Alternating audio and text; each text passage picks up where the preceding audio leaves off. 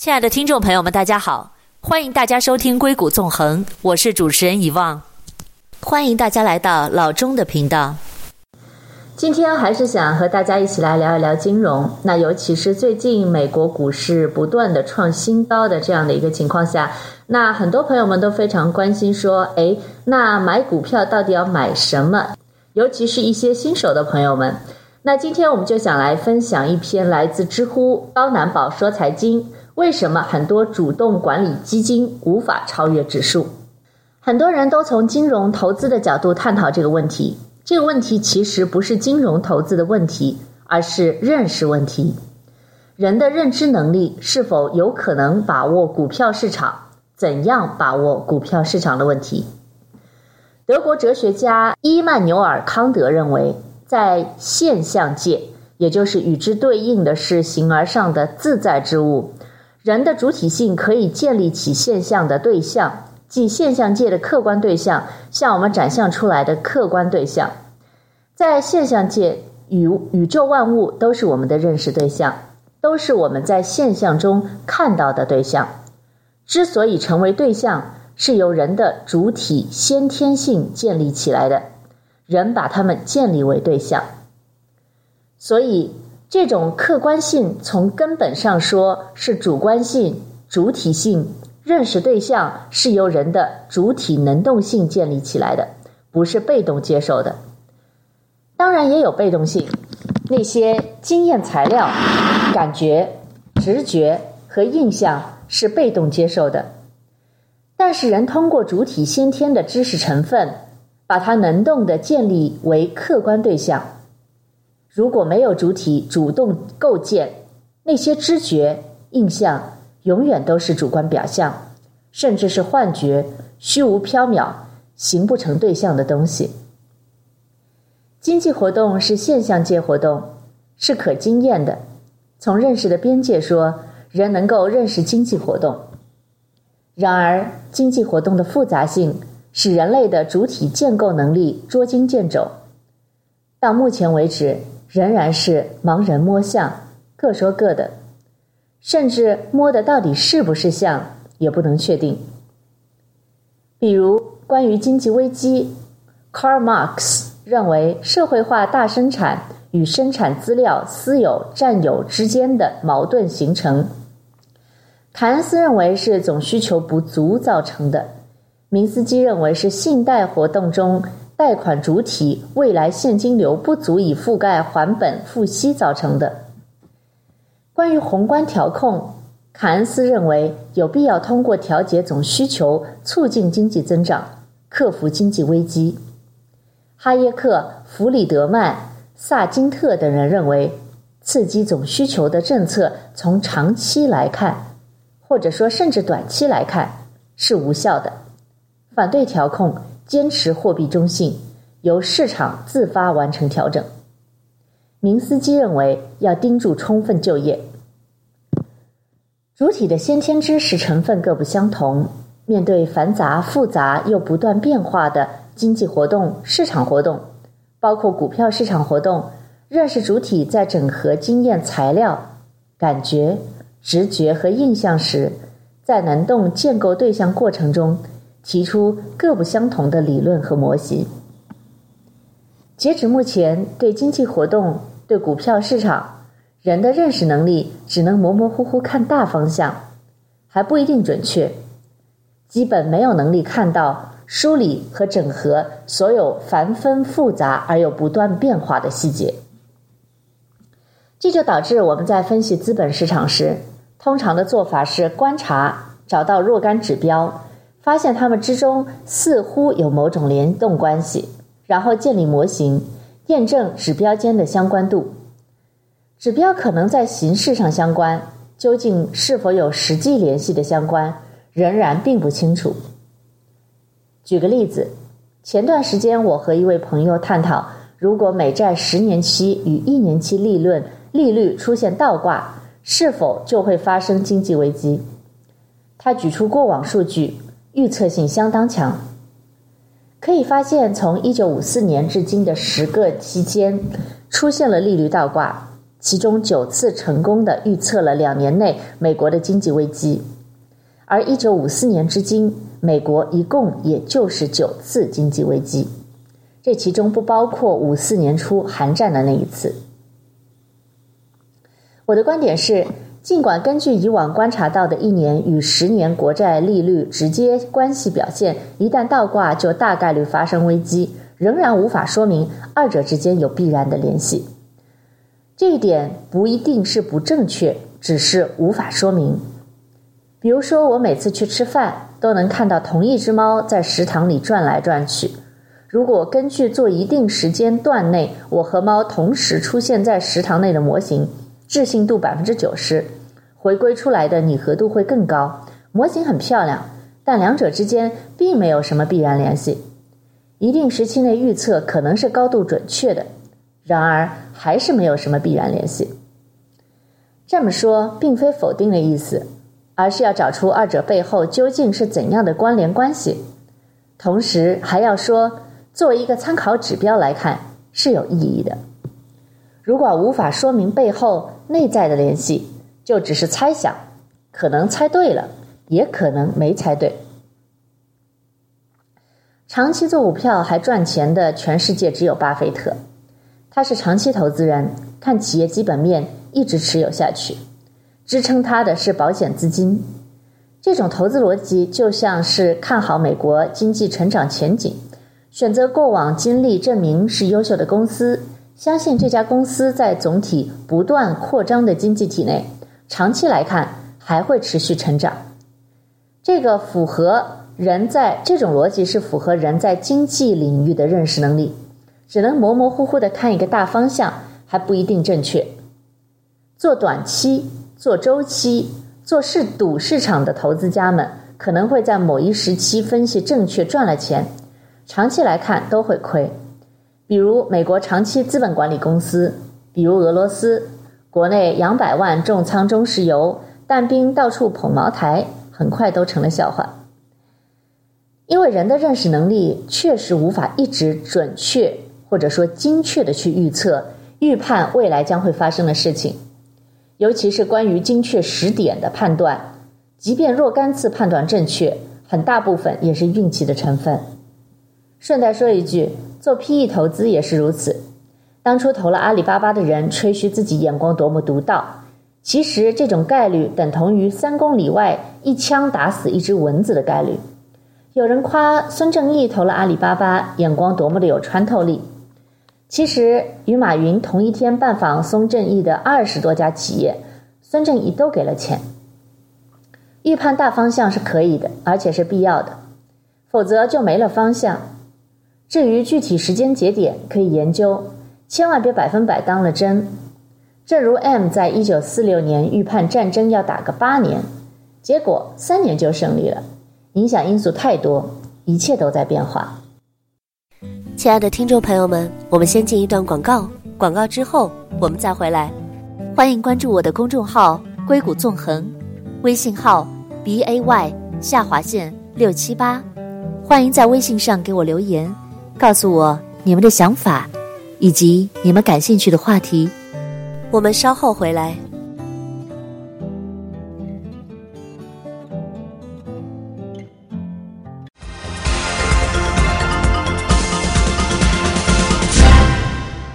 欢迎回到硅谷纵横，我是主持人一望董。那今天想跟大家讨论一下来自知乎专栏高难宝说财经，为什么很多主动管理基金无法超越指数？那刚才我们说到了预判大方向是可以的，而且是必要的，否则就没了方向。但是问题是，至于具体的时间节点可以研究，但是不能百分百当真，因为影响这些最后结果的因素太多。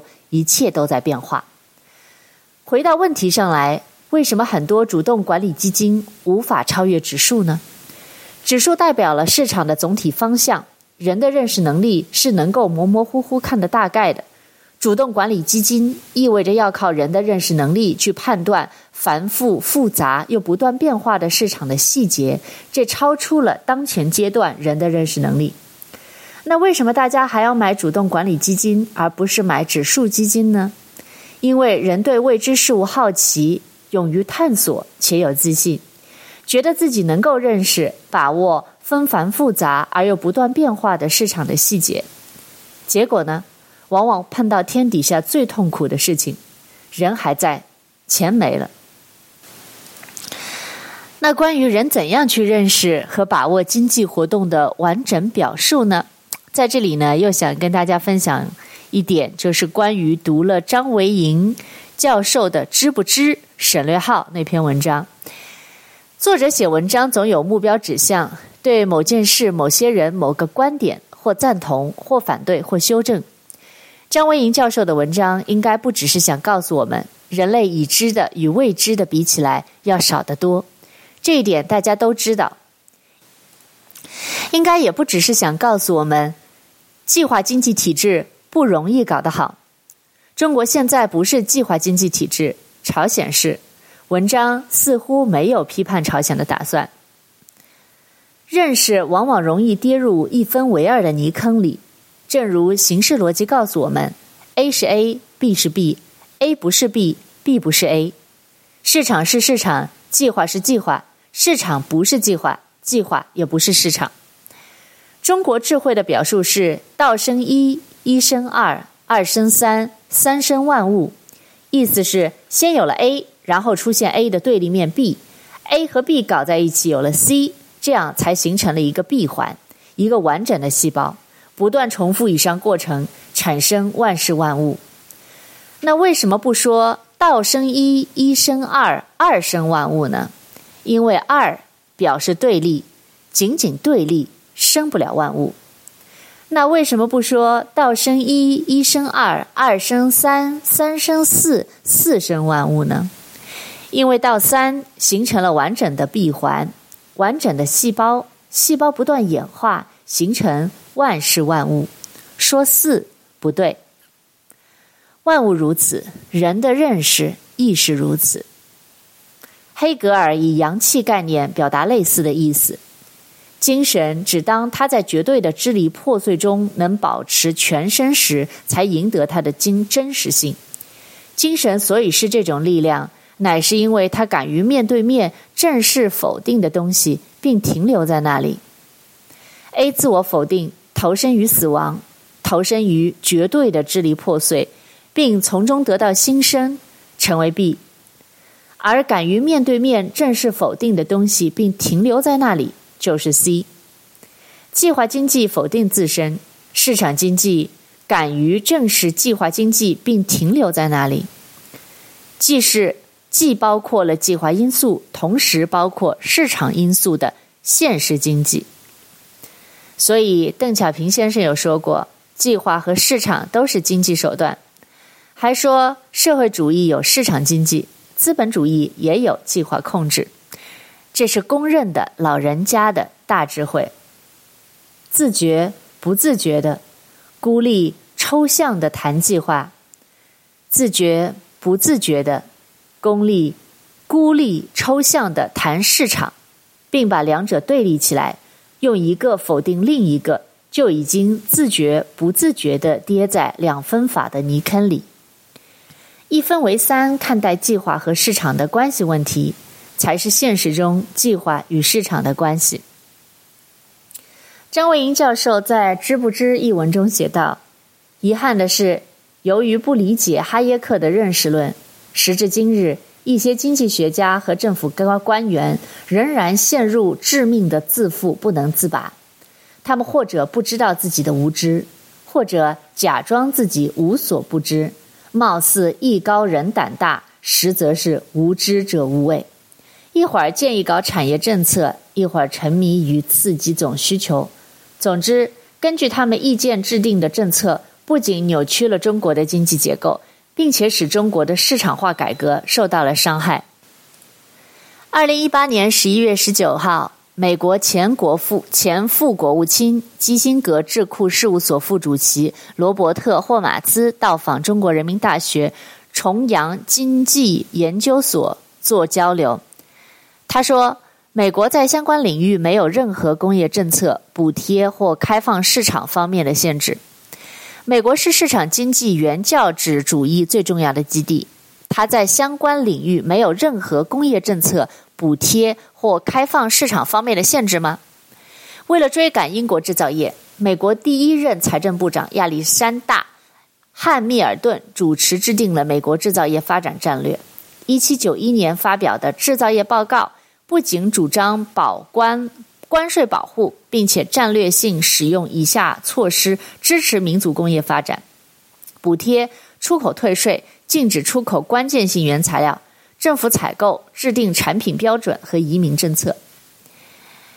亚伯拉罕·林肯主持制定了旨在促进收入和财富增长的美国制度，也就是 The American System，其中包括高关税保护战略性产业、低价土地转让、降低投资成本、政府采购为其提供市场。整个十九世纪甚至二十世纪三十年代，美国的工业化都是在高于主要国家平均关税百分之三十的情况下进行的。从二十世纪初开始，政府采购、公共机构正规培训、制定产品和工艺标准，是美国建立和发展大工业的关键做法。比如说，联邦政府通过对航空信收费方式补贴民航业，通过政府采购方式创建了早期的飞机制造业和先进的化学工业部门。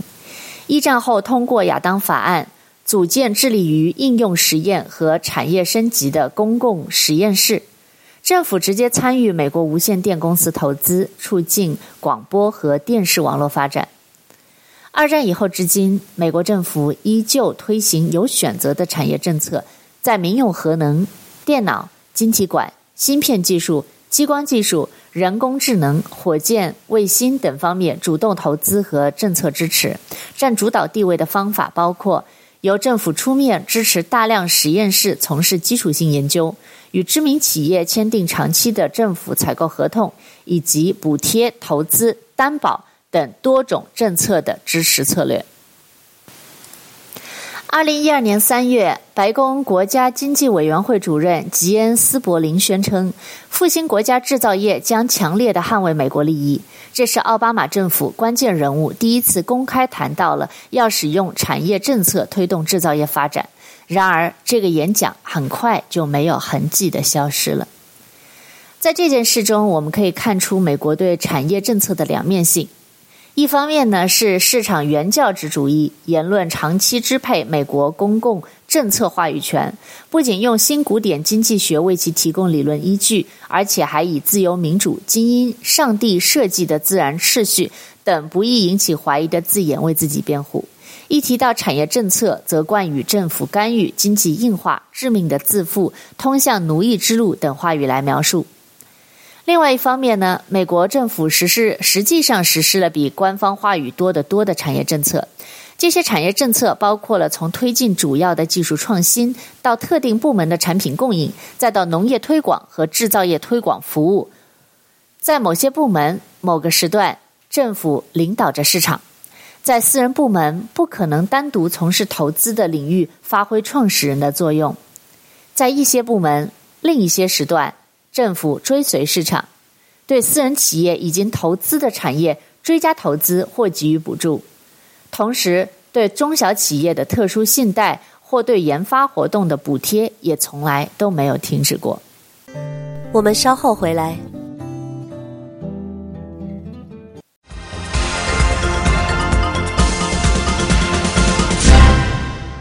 欢迎回到《硅谷纵横》，我是主持人遗忘董。那今天想和大家分享的一篇文章是来自高难宝说财经，为什么很多主动管理基金无法超越指数，以及这背后的逻辑。应许之地，一部美国经济史的作者迈克尔林德总结说，二十世纪最具创新精神的企业家就是美国政府。联邦政府发明或开发了核能、计算机、互联网和喷气发动机。事实上，在 IT 和社交网络上取得成功的风险投资商，他们所利用的商业化技术，从晶体管到互联网技术，最初都是美国国家资本主义的产物。只有当美国本土企业具备了国际竞争力之后，国家才降低保护的规模。同时劝说其他国家也同样的削减保护，以利于美国资本进入别国市场。同时，对于本国领先的产业产品出口，政府还设置了相当严格的审查制度，防止他国学习和模仿。那么，美国人和中国人是不是都由于不理解哈耶克的认识论，时至今日，一些经济学家和政府官员仍然陷入致命的自负，不能自拔？或者他们自己都不知道自己的无知，或者假装自己无所不知，貌似艺高人胆大，实则是无知者无畏呢？其实不然。我们用风险投资 VC 概念来理解这个问题：VC 机构。投资十个项目，能有一到二个成功就是成功。一到二个项目的收益可以弥补八到九个失败项目的成本，另外还有赚头。人的认识能力确实有限，但并非没有一点认识能力。无知，但并非完全无知。对未来还是能模模糊糊看个大概的方向。国家层面的产业政策类同于 VC。经济学家和政府官员对于未来产业发展方向可以模模糊糊看个大概。从结果看，最初确定十个、二十个产业方向，国家投入了许多资金，给了很多补贴，最终只成功了两到三个，这是很正常、很合理的。都成功才荒谬，违反人的有限认识能力。然而，国家必须要这样做，国家不做，私人资本。没有能力和意愿做，计划不做，市场也不做，先进产业如何才能发展起来呢？张维迎教授写道：“就我所知，国家体改委从成立之日起，就以制定总体改革方案为己任，先后出台了十多个总体改革方案，但每一个方案充其量只是提出改革的一些原则性建议，没有一个方案称得上是施工蓝图。”这不是因为起草这些方案的人不努力、不聪明，而是因为他们不可能有制定一个改革蓝图所需要的足够知识。确实如此，在经济领域，人的认识能力只能模模糊糊看个大方向，还不一定准确，没有能力看到梳理和整合所有纷繁复杂而又不断变化的细节。所以，只能提出改革的一些原则性建议，无法提供施工蓝图。如果哪个机构真提供出一套包罗万象的施工蓝图，反而违反了人的有限认识能力，是痴人说梦的方案。任正非说过一句话：“方向大体正确，企业充满活力。”这句话实在有道理，不仅是企业发展的道理，还是国家发展的道理。方向大体正确。国家充满活力，为着方向大体正确，大方向必须要看，计划仍然要做，尽管很努力，还必然会出错，也仍然要看要做。比如本轮供给侧改革，去产能就是一个对经济大方向的看法。如果没有这个判断，任由市场发挥作用，落后产能就会继续下去，一直延续到发生大规模经济危机。市场强行出清落后产能，这会对国民经济造成更大的冲击和伤害，可能是类似于一九二九到一九三三的大危机。尽管我们对经济活动预测可能不准确，经济计划会有错误，制定的产业政策不一定成功，仍然要说，人类有认识经济活动的能力。康德通过批判独断论和休谟的不可知论。为人的认知能力画出了边界。人类理性只能认识经验范围内的现象，无法把握形而上的物自体。康德论述大致是这样的：只要我们满足于现象的知识，不论自在之物，就能克服现象世界的怀疑论，而建立起这些知识在现象界的普遍必然性和客观性。在康德那里，除绝对的客观性是指自在之物之外，普遍客观性就是必然性，在现象界，人的主体性可以建立起现象的对象，即现象界的客观对象。向我们显现出来的客观对象，在现象现象界，宇宙万物都是我们的认识对象，都是我们在现象中看到的对象。之所以成为对象，是由人的主体先天性建立起来的，人把它建立为对象。通过自在之物与现象的划分，康德在撇开自在之物的同时，在现象界里建立起新的对象，就是作为人类认识对象的客观性，由人的主体建立起来的。而自在之物不是由人类主体性建立起来的，我们不认识它，只能知道它。经济活动是现象界的活动，是可经验的。从认识的边界说，人能够认识经济活动。然而，经济活动的复杂性又使人类的主体建构能力捉襟见肘。到目前为止，仍然是盲人摸象，各说各的，甚至摸的到底是不是象也不确定。比如说，关于经济危机，马克思认为是社会化大生产与生产资料私有占有之间的矛盾形成。凯恩斯则认为是总体需求不足造成的，而关于宏观调控，凯恩斯认为有必要通过调节总需求，促进经济增长，克服经济危机。哈耶克、弗弗里德曼、萨金特等人认为，刺激总需求政策从长期来看是无效的，反对调控。人有能力认识经济活动，但认识不一定正确。不一定正确和无知的区别在于。无知暗藏着人无法认识对象，无法用人的主体性整合建构经验材料、感觉、直觉和印象，无法认识市场，也就无法根据市场制定相应的计划。制定的计划一定会失败。但哈耶克证明，即使撇开人的自私，仅仅由于人的无知，就足以导致中央计划的失败。不一定正确呢？举个例子，小学生有能力学习、掌握知识。但碍于年龄制约的主体建构能力，不一定能一下子就正确理解、掌握面对的对象。然而，通过不断的订正学习，他有能力逐步理解、掌握客观对象。今天由于时间的关系，我们先分享到这里。在以后的节目中，我们将会陆续推出一些关于经济学、美国经济和中国经济不同的发展以及不同阶段的一些发展和变化，来做一些文章的分享。再次感谢大家的收听，我们下期节目再见。欢迎大家关注我的公众号“硅谷纵横”，微信号 b a y 下划线六七八。欢迎大家在微信上给我留言，告诉我你们对节目的看法。以及你们感兴趣的话题，感谢大家收听《硅谷纵横》，我是遗忘，我们下次再见。